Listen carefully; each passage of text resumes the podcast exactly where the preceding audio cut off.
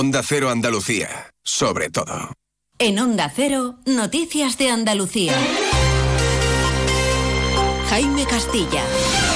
Buenas tardes. Los agricultores andaluces comienzan a movilizarse. Hoy los de la provincia de Huelva han tomado las calles de Sevilla. Reclaman infraestructuras hidráulicas en la provincia para luchar contra la sequía, una escasez de agua que afecta duramente al entorno natural de Doñana que según datos de la estación biológica publicados este jueves ha sufrido en 2023 un año excesivamente seco y cálido que afecta directamente a su biodiversidad. Por eso el presidente de la Junta, Juanma Moreno, ha vuelto a pedir hoy desde Bruselas, en el último día de su viaje oficial, esfuerzos comunes y mientras tanto los camioneros andaluces vuelven a sufrir ataques en la frontera francesa. Noticias de Andalucía.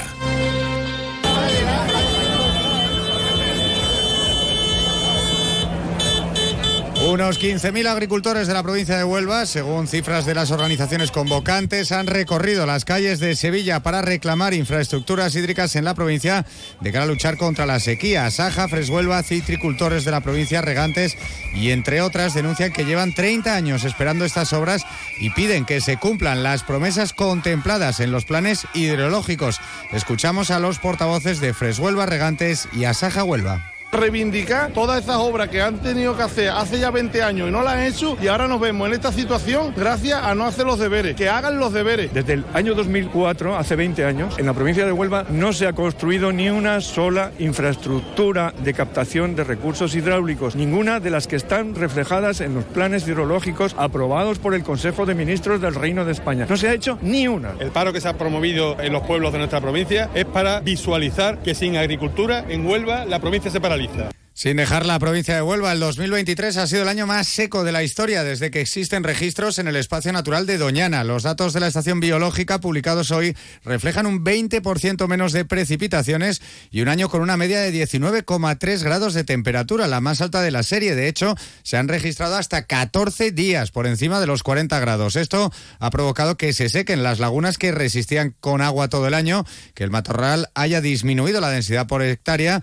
y que se hayan muerto muchos pinos y alcornoques centenarios. Nunca en la historia del parque se habían contabilizado tan pocas mariposas y por segundo año consecutivo no se ha encontrado ni un solo sapo común. El director de la estación, Eloy Revilla, afirma que el cambio climático está detrás de todo esto y denuncia también la sobreexplotación del acuífero. Sobreexplotación significa que estamos utilizando el recurso por encima de la disponibilidad, de la capacidad de regeneración de un recurso que deberíamos utilizar como eh, de manera sostenible. El resultado final no solo es el impacto en, en, Doñana, sino va a ser el impacto en el propio sistema socioeconómico que se ha creado, que mientras está utilizando un capital acumulado a lo largo del tiempo, funciona. En cuanto se empiece a acabar eh, a agotar ese, ese, ese capital, ese agua disponible, el propio sistema socioeconómico va a tener problemas que ya está ocurriendo. Sobre cambio climático y las acciones para remediarlo ha hablado hoy Juanma Moreno en su intervención ante el Comité de las Regiones de la Unión Europea en su último día de viaje oficial a Bruselas. El presidente andaluz ha defendido el papel de la comunidad en la última cumbre del clima celebrada en Dubái el pasado mes de diciembre y ha pedido seguir la misma línea de dar protagonismo a los gobiernos locales en la próxima cumbre que se celebra en noviembre de este año en Azerbaiyán. Tenemos que liderar la necesidad de dar más peso específico a las regiones y a entidades locales en esa lucha, en esa revolución contra el cambio climático. Porque las regiones y los gobiernos locales son los más apegados al terreno, las que poseen mayor capilaridad y las que en muchas ocasiones están dando ejemplo a países enteros en la gestión de la crisis climática y de la biodiversidad que padecemos. Y mientras esto ocurre, los camioneros andaluces y del resto de España siguen sufriendo ataques en la frontera con Francia por parte de agricultores franceses que destrozan sus camiones y roban su mercancía. De hecho, tras los duros ataques a la agricultura española por parte de algunos de sus políticos, el presidente de Cooperativas Agroalimentarias en Granada, Fulgencio Torres, explica que los propios policías franceses colaboran en esos ataques. Nos están diciendo los propios transportistas que los propios andarmes están subiéndose los camiones, llevándoselos a los piquetes para que los piquetes tiren ese producto, tanto en vinos, como se ha visto, como en fruta y hortalizas. Y lo que sí entendemos que tiene que haber una rápida respuesta por la Comisión de Transportes de Europa, donde tiene que de alguna forma asegurar la libre circulación de mercancías eh, en Europa. Precisamente uno de esos ataques a un transportista granadino se ha hecho viral en redes sociales. Su mercancía ha sido contaminada y ahora está en una situación precaria y no sabe qué hacer. Onda Cero Granada, Ana de Gracia.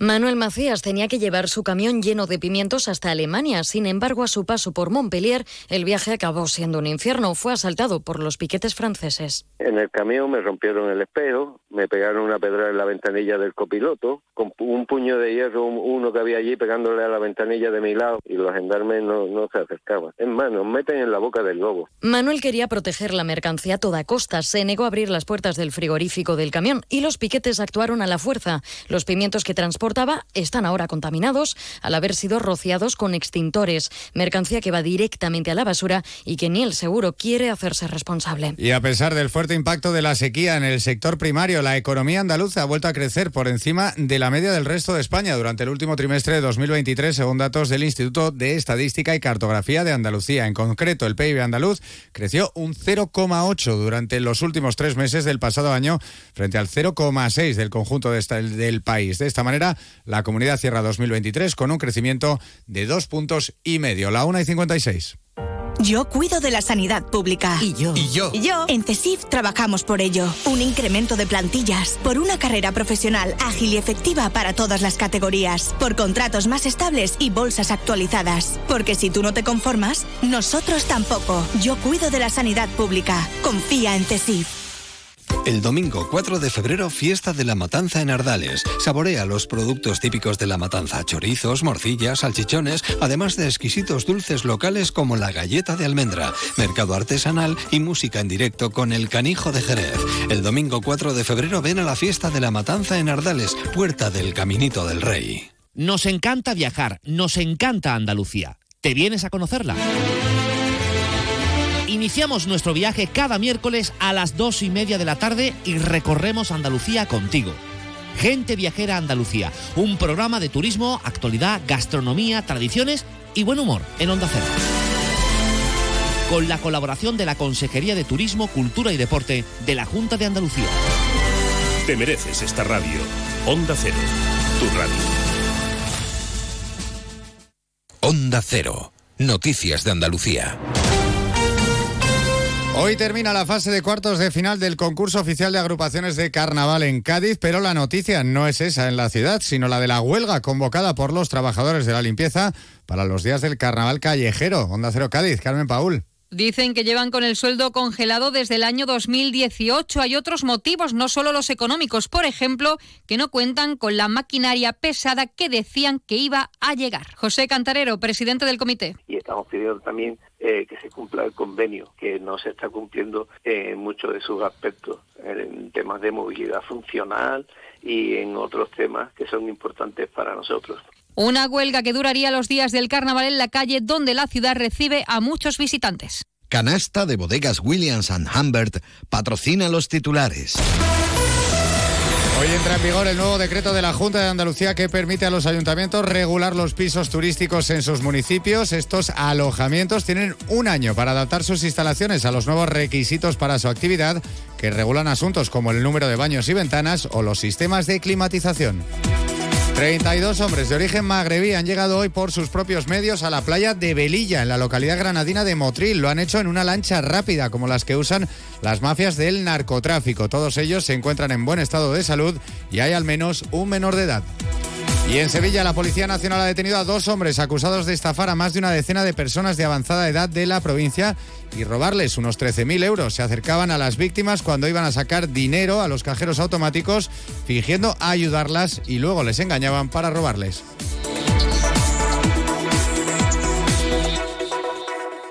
Luis, estoy pensando en comprarme un coche blanco. ¿Qué dice Yuyu? ¿Blanco? Cómpratelo negro. No, no, no, no. Blanco y grandecito. Ahí con la familia. Anda ya, Yuyu. Cógete un deportivo, un caprichito. Caprichito el canasta que me voy a pedir. Eh, pues otro para mí. Hombre, por lo menos en eso siempre estamos de acuerdo. Canasta. No, ni nada. Disfruta con un consumo responsable. Noticias del mediodía. 7 y 20 de la tarde, momento para la brújula de Andalucía, hoy con entrevista en directo a la consejera de Desarrollo Educativo y Formación Profesional de la Junta de Andalucía, Patricia del Pozo. A las dos y media, Andalucía es verde con Susana Valdés y ahora, momento para las noticias de España y del mundo aquí en Onda Cero. Buenas tardes. Onda Cero, noticias de Andalucía.